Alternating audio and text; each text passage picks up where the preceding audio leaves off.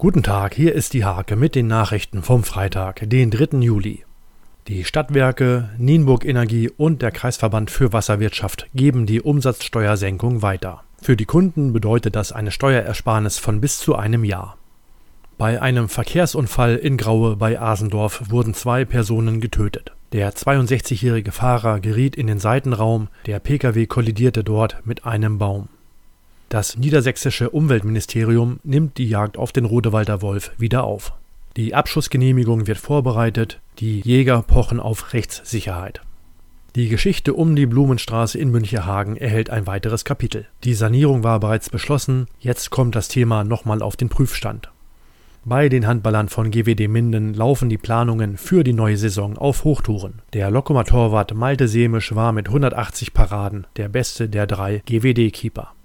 Diese und viele weitere Themen lest ihr in der Hake vom 3. Juli oder auf www.diehake.de.